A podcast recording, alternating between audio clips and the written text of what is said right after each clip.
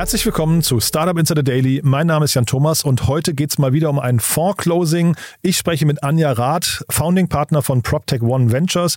Sie war schon mal hier zu Gast, da hat sie den Fonds ausführlich vorgestellt und heute ist der Anlass das First Closing des neuen Fonds, der insgesamt 100 Millionen Euro einsammeln möchte, jetzt das First Closing bei 44 Millionen Euro abgeschlossen hat und dementsprechend jetzt auch investitionsbereit ist, also aktiv ist. Das heißt, jetzt sollten vor allem alle hinhören, die im PropTech-Bereich unterwegs sind oder in dem Bereich Construction Tech und insgesamt ist das Gespräch, glaube ich, für jeden interessant, der sich auch für das Thema energetisches Bauen, Smart Buildings oder das Betreiben von Gebäuden interessiert. Und Anja spricht auch sehr ausführlich über das Thema Wohnen und Arbeit in der Post-Covid-Ära, also das gegenwärtige Zusammenwachsen von zwei Orten, die ursprünglich mal getrennt waren. Ja, ist ein spannendes Gespräch geworden, wird euch sicherlich Spaß machen. Deswegen freut euch jetzt auf Anja Rath, Founding Partner von PropTech One Ventures. Startup Insider Daily. Interview. Sehr schön. Ja, ich freue mich heute wieder hier Anja Rath, Founding Partner von PropTech One Ventures. Hallo Anja. Hallo, grüß Thomas. Ja, wir hatten neulich ja schon mal miteinander gesprochen. Da ging es quasi um so einen allgemeinen Überblick über euren Fonds. Und jetzt äh, freudige Nachrichten. Äh, First Closing, ne, nennt sich das, glaube ich. Nennt sich First Closing, genau. genau. Ja. Wir haben äh, sozusagen Anfang des Jahres äh, jetzt aufgelegt und haben jetzt im Prinzip die Investitionsphase gestartet. Die wird bis Ende des Jahres circa laufen. Und die erste Hürde ist sozusagen das, das First Closing. Wieso lässt man sowas über ein Jahr lang laufen? Ist das, äh, ist das quasi für Fonds genauso anstrengend wie für Startups gerade Geld zu bekommen? Oder ist das nee, einfach, will man so einen ja. Fonds einfach offen halten? Nee, der Vorteil ist halt, wenn du jetzt das First Closing kurzfristig machst, kannst du auch gleich investieren. Das heißt, also in dem Moment, wo wir sozusagen das erste Closing haben, abgeschlossen haben, können wir auch die Mittel sofort äh, investieren und sozusagen Operations schon starten und dann über das Jahr hinaus sozusagen kann man weitere Kapitalmittel aufnehmen. Das ist eigentlich eine reine, reine Mechanik und mhm. gängige Mechanik und wir können auch sozusagen nach zehn Monaten, nach neun Monaten, nach acht Monaten schließen, aber wir haben es jetzt einfach mal technisch angelegt für ein Jahr. Ähm, dass ihr wisst, wie das Spiel funktioniert, muss man vielleicht noch mal kurz Werbung machen für euer Buch. Ne? Ihr habt ja quasi so die Bibel, glaube ich, im äh, VC-Business geschrieben. Ne? Ja, ja, genau. Das ist schon länger her, muss ja. man sagen. Wir hatten ja. ganz streng vor, mal eine Zweitauflage zu machen. Aha. Aber bis jetzt hat die Zeit nicht gereicht. Äh, Fonds 2 kam und äh, aber wir werden auf jeden Fall noch mal, noch mal was dazu in den Markt werfen. Hm. Sag doch noch mal ein, zwei Sätze zu dem Buch trotzdem vielleicht äh, wer, wer soll sich das am besten besorgen? Genau. Oder, oder, also oder ist es so outdated, dass es keinen Sinn mehr macht, das zu lesen? Nee, überhaupt nicht, überhaupt nicht. Wir haben eigentlich, äh, wir haben, sind da gestartet damals, weil wir äh, irgendwie so ein bisschen vermisst haben, die klassische Mechanik im Markt für Venture Deals irgendwo einfach mal plain vanilla zu sehen und auch ein bisschen zu diskutieren, im Prinzip aus der Perspektive der Anleger, also der Investoren, aus der Perspektive der Startups. Das ist bewusst jetzt nicht gewählt für eine von beiden Parteien. Mhm. Also das ist ganz wichtig. Also wir versuchen im Prinzip relativ neutral zu bewerten, was sind die einzelnen Regelungen in äh, klassischen ähm, äh, Transaktionen, Finanzierungsprozessen. Wie sieht der Prozess an sich auf? Worauf müssen beide Seiten achten? Und das haben wir irgendwie ein bisschen vermisst im Markt, ähm, äh, so eine Art Standardwerk hierfür und ähm, gibt immer wieder Publikationen zu einzelnen Bereichen in dem Prozess oder zu einzelnen Schnittstellen in dem Prozess. Aber wir wollten das sozusagen einmal durchdeklinieren und ich glaube, es ist ein ganz, ganz guter Wegweiser. Ne? Das mhm. äh, kann man sich auf jeden Fall mal in den Schrank stellen. genau. Du sprichst, wenn du von wir sprichst, von dir und deinem Partner Nico oder Nikolas Samios. Ne? Genau, genau. Äh, ihr genau. habt das, glaube ich, zu zweit geschrieben oder waren da noch andere, ich glaube, so ein paar genau, Gastkommentare genau, ja, so, ja, ne? ja, Genau, wir haben ein paar Gast, äh, äh, Gäste noch dabei gehabt, sozusagen mhm. in dem Prozess. Das ist auch immer ganz gut, einfach weniger als nur wegen, weniger wegen der Technik jetzt, sondern vor allem einfach ein bisschen Erfahrung reinzubringen. Ne? Was ist jetzt so aus, aus 15 Jahren Historie, was, was sind die Erlebnisse, wo man gesagt hat, ah, das ist ein Punkt, darauf muss man mal besonders achten mhm. oder was sind die großen Pitfalls oder, oder, oder, also einfach mhm. Äh, sozusagen, dass das nicht nur langweilig in Anführungszeichen von uns äh, aufgesetzt wird, sondern dass da auch die Industrie ein bisschen mitspricht und die Szene. Und ich glaube, das äh, bringt dann auch einfach mal ein paar mehr Perspektiven in den Prozess rein. Mhm. Und jetzt hört man gerade, ihr seid jetzt quasi dabei, das äh, Gelernte oder das theoretische Wissen auch praktisch anzuwenden. Und es klang gerade so durch, als, als kribbelt es jetzt so ein bisschen. Ne? Wie, wo steht denn der Markt gerade, in den ihr investiert? Und vielleicht magst du auch diesen, also PropTech One Ventures erklärt ja schon ein bisschen, in welchem Segment ihr unterwegs seid, aber vielleicht magst du ja trotzdem genau. nochmal erklären. Ja, PropTech One. Ähm, grundsätzlich ist es so, wenn man so will, unsere Leitplanken sind PropTech und Contech. Ähm, früher hat man das einfach primär unter PropTech zusammengefasst. Wir sagen immer alles rund um die Immobilie. Es ist PropTech, Contech, es ist auch Infrastruktur und äh, wenn man so will, das sind die Leitplanken. Übergeordnet sind natürlich die Hauptthemen momentan ESG, also äh, CO2-Reduktion. Ähm, Und äh, muss man auch sagen, natürlich dieses ganze Thema Wohnen, Bauen, Betrieb ähm, und das auch im Kontext, muss man ganz klar sagen, von bezahlbarem Wohnen. Ähm, die Branche ist ja jetzt für die, die sozusagen nicht täglich damit zu tun haben, ist ja historisch unter massiven Druck geraten, das erste Mal. Das Thema Probleme auf der die Supply-Seite, jetzt im Bereich Logistik, äh, Materialverfügbarkeit, Lieferketten, Fachkräftemangel ist ein bekanntes und das wabert ja auch schon deutlich länger. Ne? Das ist jetzt kein Thema, wo man ehrlich sagen muss, das ist seit sechs Monaten da. Aber der Druck ist natürlich jetzt massiv gestiegen. Wenn man so will, ist die Branche in die Zange genommen worden, weil natürlich von oben jetzt auch noch das ganze Thema Zinssteigerung, Cancellation Rates bei großen Projekten und so weiter äh, äh, dazu kommt. Das heißt im Prinzip diese ganze Diskussion, ich habe unten steigende Kosten, ich kann sie durchreichen, funktioniert eben nicht mehr unbegrenzt.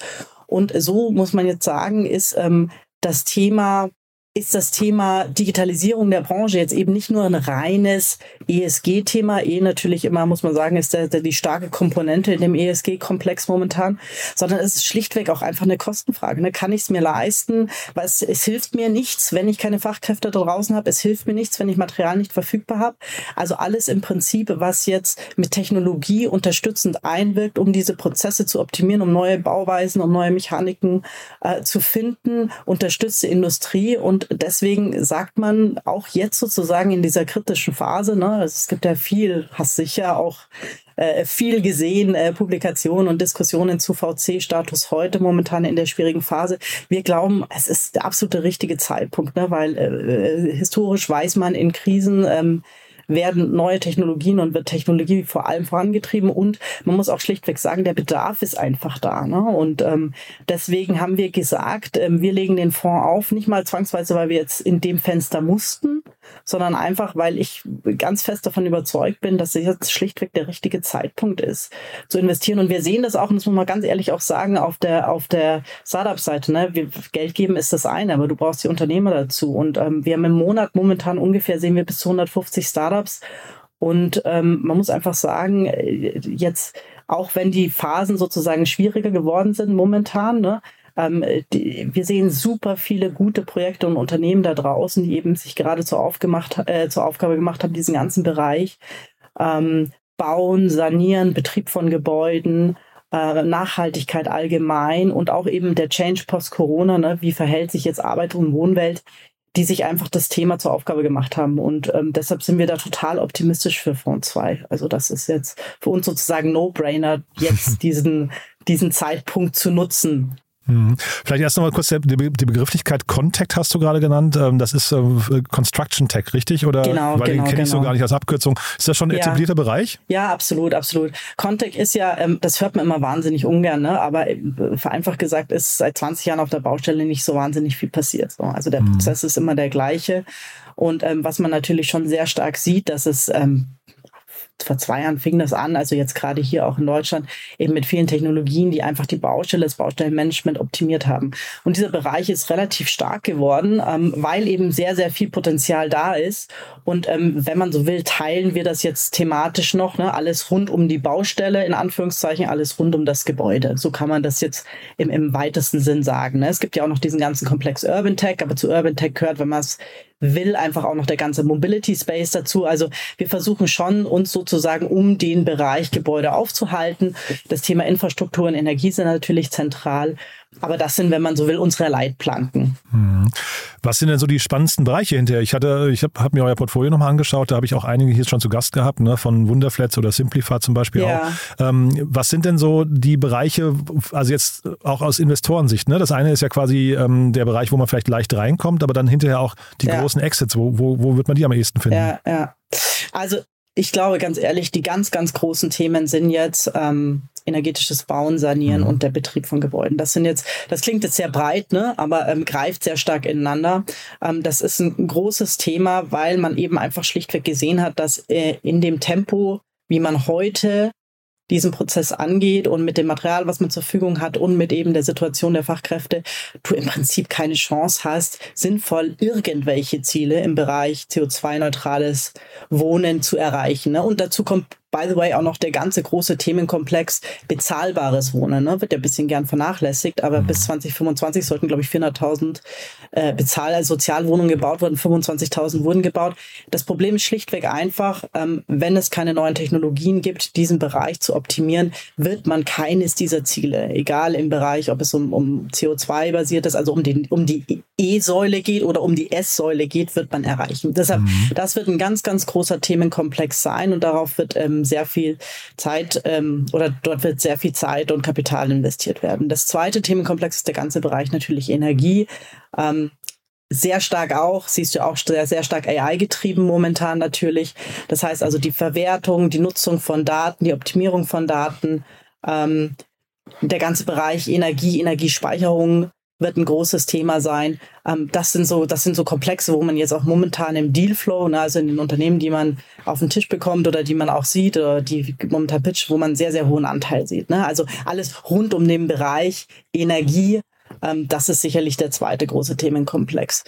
Und was wir sehen und ähm, was aber so ein bisschen jetzt, ich will nicht sagen hinten runterfällt, aber so ein bisschen ins Hintertreffen der aktuellen Lage gerät, ist dieses ganze Thema, wie entwickelt sich der Bereich Wohnen und Arbeiten post-Covid. Mhm. Ähm, und ähm, das halte ich persönlich für einen super, super spannenden Bereich, ähm, weil wir natürlich die Situation schlichtweg haben, dass natürlich sich die Zeit nicht zurückgedreht hat, ähm, dass natürlich dieses ganze Thema, ne, die Leute äh, äh, kommen wieder zurück in die Arbeit, die Büroflächen werden ausgelastet, du hast 20-jährige Mietverträge und so weiter, das funktioniert alles nicht mehr. Ne? Das heißt also, dieser ganze Bereich, wie muss sozusagen mein Büro strukturiert werden, wie muss meine Arbeitswelt strukturiert werden, ähm, das ist was, was sich ähm, was sich jetzt auf jeden Fall die nächsten zwei, drei Jahre noch ähm, dramatisch weiterentwickeln wird und ändern wird. Und wir sehen das jetzt zum Beispiel auch mit dem Investment in Desana, was eine sehr, sehr hohe Response Rate hatte, eben ähm, diese Flexibilität, die einfach man gelernt hat mittlerweile mhm. und die man auch lieb gewonnen hat ein Stück weit. Wie vereine ich das weiter damit, dass ich sage, naja, trotzdem ist nicht jeder Arbeitgeber darauf ausgerichtet, dass alle nur von zu Hause arbeiten, sondern wie schaffe ich es eben, ein, ein System zu etablieren, das mir ermöglicht, eben ähm, eine gewisse Flexibilität zu, äh, zu ermöglichen. Ne? Auch, by the way, im Hinblick auch mit Fachkräftemangel nicht nur auf Bau, sondern generell. Ne? Also der, der Arbeitnehmer ist ja gewohnt, mittlerweile international zu arbeiten und von diversen Destinations aus. Also wie schaffe ich diese Umgebung und die funktioniert? Und ich, das, das ist sicherlich ein Thema, ähm, was, was sehr stark ähm, sich weiterentwickeln wird, was aber jetzt natürlich in dieser ganzen ESG-Thematik so ein bisschen ins Hintertreffen geraten ist in der Diskussion. Aber das heißt, Büro generell ist für euch jetzt auch ein, quasi ein Markt, den ihr euch genauer anschaut, weil das ja, habe ich in der Vergangenheit ja. nicht unter PropTech begriffen, deswegen frage ich nur. Ja, ja, es ist also, bei, bei uns war es drin, wir haben damals ja auch in Desana beispielsweise investiert, mhm. ähm, aber ja, es geht genau, es geht um den ganzen Bereich Office Space, es geht auch um den Bereich Commercial allgemein, ja auf mhm. jeden Fall. Und dieses Thema, du hast gerade gesagt, energetisches Bauen wäre so ein Bereich. Wie ist es denn mit energetischem Sanieren? Weil ich, äh, du ja. hast ja gerade diese 400.000 Wohnungen angesprochen. Ich frage mich immer, wir haben ja in bestimmten Regionen auch sehr, sehr viel Leerstand. Sind das ja. aus, aus, deiner Sicht, also sind wir jetzt mal ganz Ostdeutschland, da hast du ja zum Teil so, so, eine, so eine Landflucht, ne? Irgendwie äh, sind ja. da, sind das einfach verlorene Gebäude oder könnte man die eben mit cleveren Pro Produkten oder Maßnahmen vielleicht auch nochmal äh, sanieren? Ja, kannst du, also wir haben jetzt zum Beispiel, wenn man sich jetzt äh, Ecoworks, äh, Ecoworks anschaut, ist ja jetzt ein bekannter Case, ne? Mhm. aber das, das muss ja nicht der einzige sein, ne? aber das, äh, die Methodik ist eine relativ einfache. Du suchst ja eben genau diese Blockbauten aus, du suchst genau diese Modelle aus, die du relativ mit geringen, Anführungszeichen, Aufwand seriell sanieren kannst. Und ich glaube, das ist die große Herausforderung. Wie schaffe ich es eben, eine serielle Sanierung auf die Straße zu bringen, mhm. die mir wirklich tatsächlich Zeit spart, ne? Weil äh, so für mich ist die Hauptwährung Zeit einfach momentan. Ne? Es geht, es, es ist immer ein Wettlauf gegen die Zeit. Ne? Und ähm, wie schaffe ich es sozusagen in der Hälfte der Zeit, in ein Drittel der Zeit eben Bestandsimmobilien zu so, so zu sanieren, dass sie im Prinzip den den Basiskriterien entsprechen. Und ähm, ich glaube, das wird ein ganz ganz großes Thema sein. Und ähm, das sieht man jetzt auch zum Beispiel auch, auch bei EcoWorks, die äh, jetzt ähm, in den letzten zwei Quartalen auch mal Riesenprojekte unterschrieben haben, mit dem Ziel eben genau, die haben sich einen Prototyp ausgesucht, wenn man will, einen, also einen Gebäudetyp erstmal ausgesucht als Startpunkt, ähm, den sie eben im, im großen Stil sanieren können und eben in ein Drittel der Zeit einfach wieder bewohnbar machen.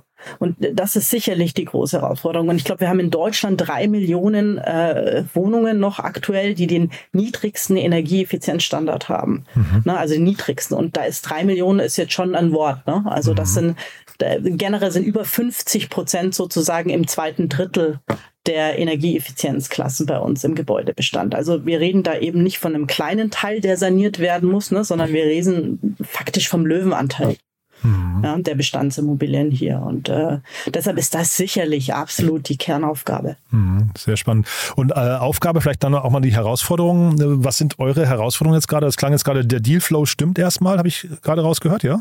Ja, es ist tatsächlich so. Also ähm, du musst natürlich, du musst natürlich sehr genau hinschauen. Ne? Du hast jetzt viele Trendthemen, die momentan aufpoppen. Du hast das ganze Thema ESG-Spektrum, du hast das Thema AI und so weiter.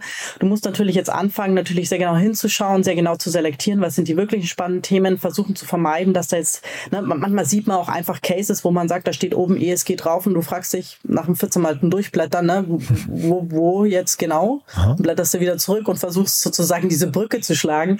Bisschen die Herausforderung ist einfach jetzt zu gucken, was sind die guten Cases da draußen. Es ist, nicht, glaube ich, nicht sozusagen eine Frage dessen, dass man sagt, du hast die Grundgesamtheit nicht mehr, aber was sind jetzt wirklich die guten, spannenden Produkte, die auch nachhaltig wirklich funktionieren. Das ist die, die große Herausforderung momentan. Ähm, das auf jeden Fall. Und ansonsten gilt halt weiter für uns und auch für unsere Kollegen da draußen, die sich, äh, äh also für unsere VC-Kollegen da draußen einfach zu überzeugen, dass ähm, die Investition in Technologie, in Digitalisierung jetzt auch, wenn sozusagen das Pflaster ein bisschen härter geworden ist, weiterhin absolut lohnenswert ist. Und wir sind da also wirklich nie müde, Überzeugungsarbeit zu leisten. Ähm, wir versuchen also auch da ein sehr starkes Networking zu betreiben, die Industrie zusammenzubringen mit den Startups und so weiter. Den Lernprozess in beiden Seiten übrigens auch äh, immer zu treiben. Ne? Also das ist ja auch ganz, ganz wichtig, ähm, auch der Industrie zuzuhören, nicht immer nur sozusagen sagen, wir haben eine Lösung für euch, sondern wirklich schauen, dass man da beiden Seiten gut zuhört und ähm, dieses Thema weiter zu treiben und eben zu verhindern, dass jetzt jemand äh, weiterhin in Schockstarre bleibt oder in Schockstarre verfällt, weil eben gerade, sagen wir mal, die makroökonomischen Gegebenheiten, äh, äh, vorsichtig gesagt, etwas herausfordernd sind. Ne? Mhm. Und das Gute ist, das muss man auch einfach sagen, wir hatten das Ziel fürs First Closing 30 Millionen zu closen. Wir haben 44 geclosed. Äh, es zeigt schon auch einfach, dass viele da draußen verstanden haben, dass jetzt einfach auch die Zeit zu handeln da ist und dass viele auch diesen, das Bedürfnis haben zu lernen. Ne? Also es geht ja nicht nur einfach um plumpe Finanzinvestments, sondern sozusagen der primäre Aufhänger ist ja tatsächlich zu lernen, zu verstehen. Was mhm. macht Sinn? Wie entwickelt sich der Markt?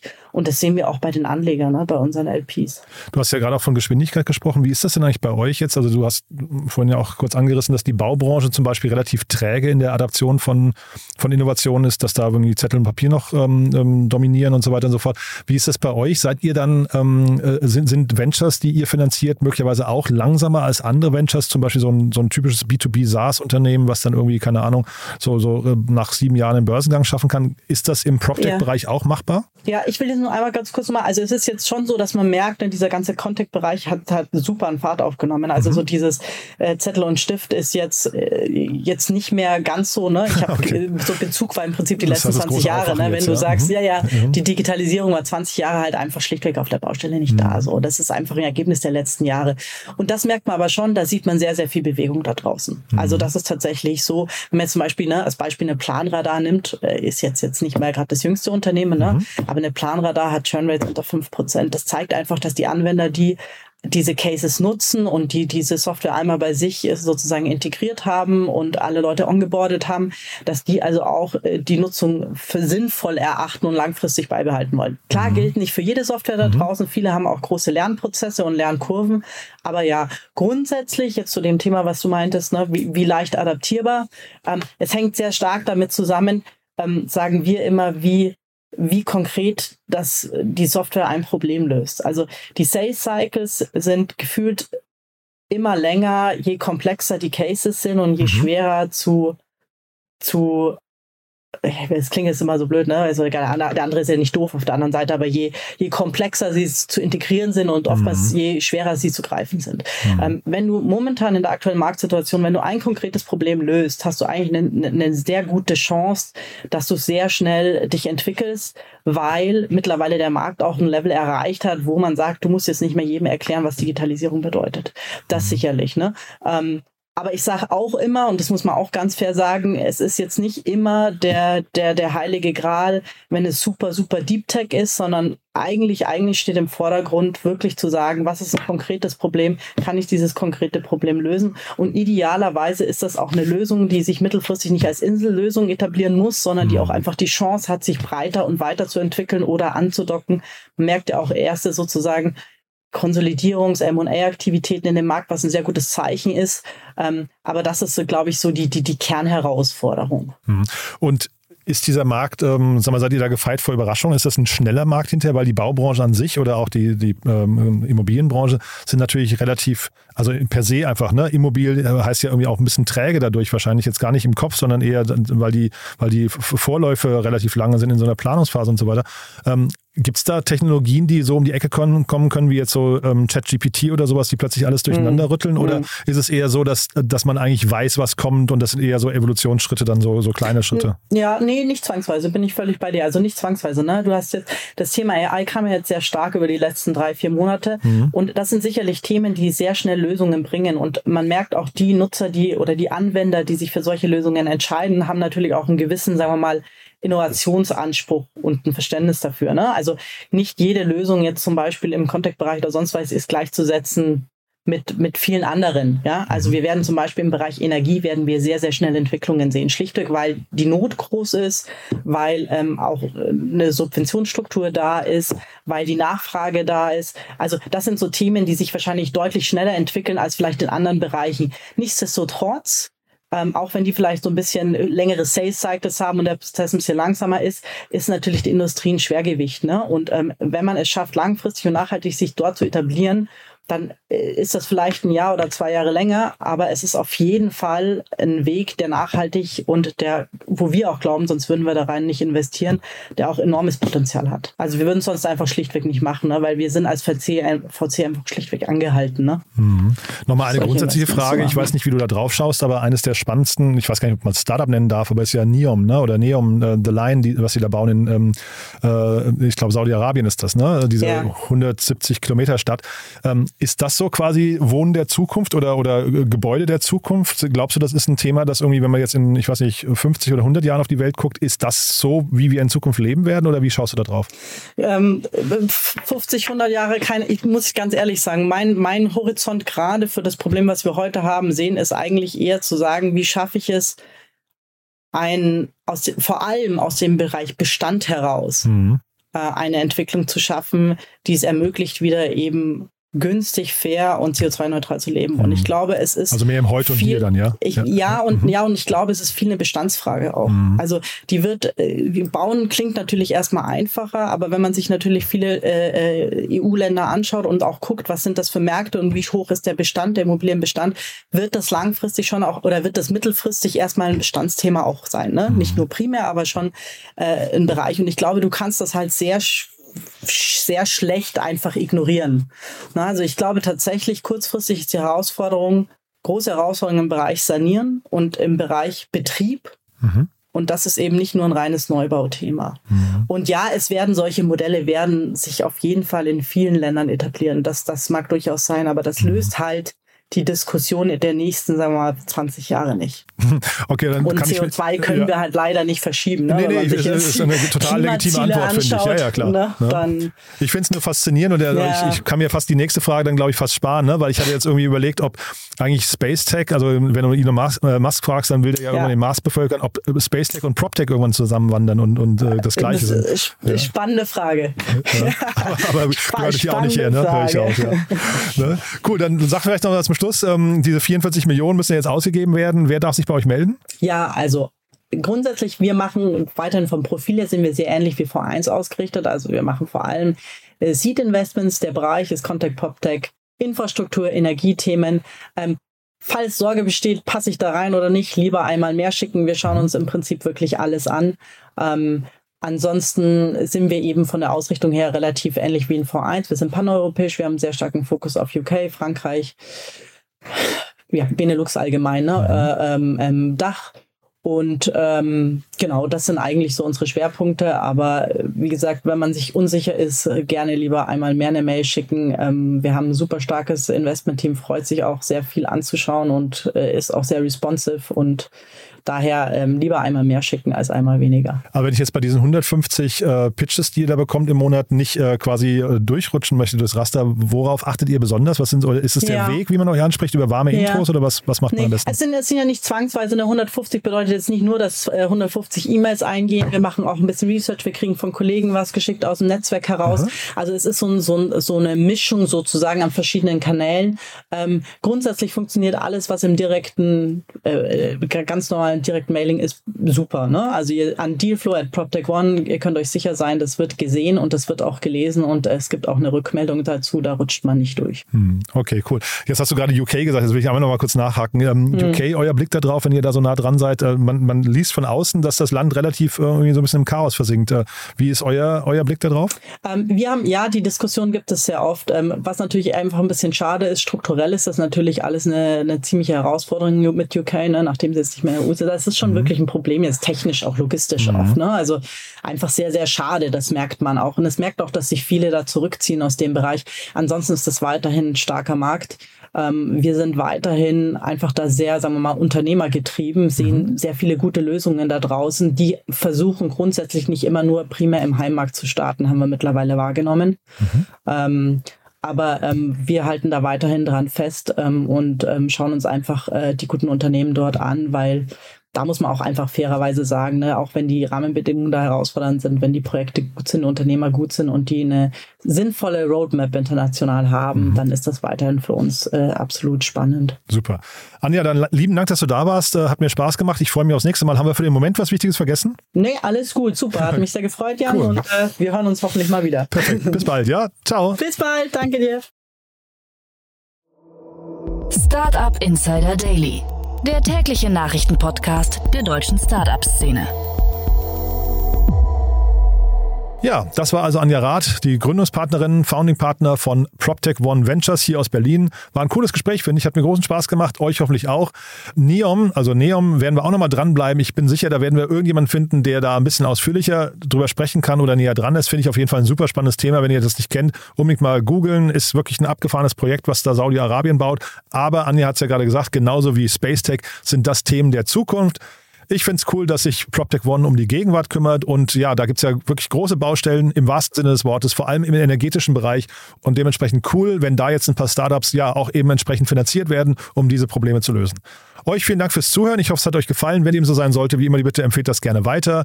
Ist eine coole Folge, glaube ich, für jeden, der im PropTech-Markt unterwegs ist, im Construction-Tech-Markt oder der sich generell einfach mit Immobilien beschäftigt. Dafür dann eben vielen Dank an euch und ansonsten euch erstmal einen wunderschönen Tag und bis nachher oder ansonsten bis morgen. Ciao, ciao. Música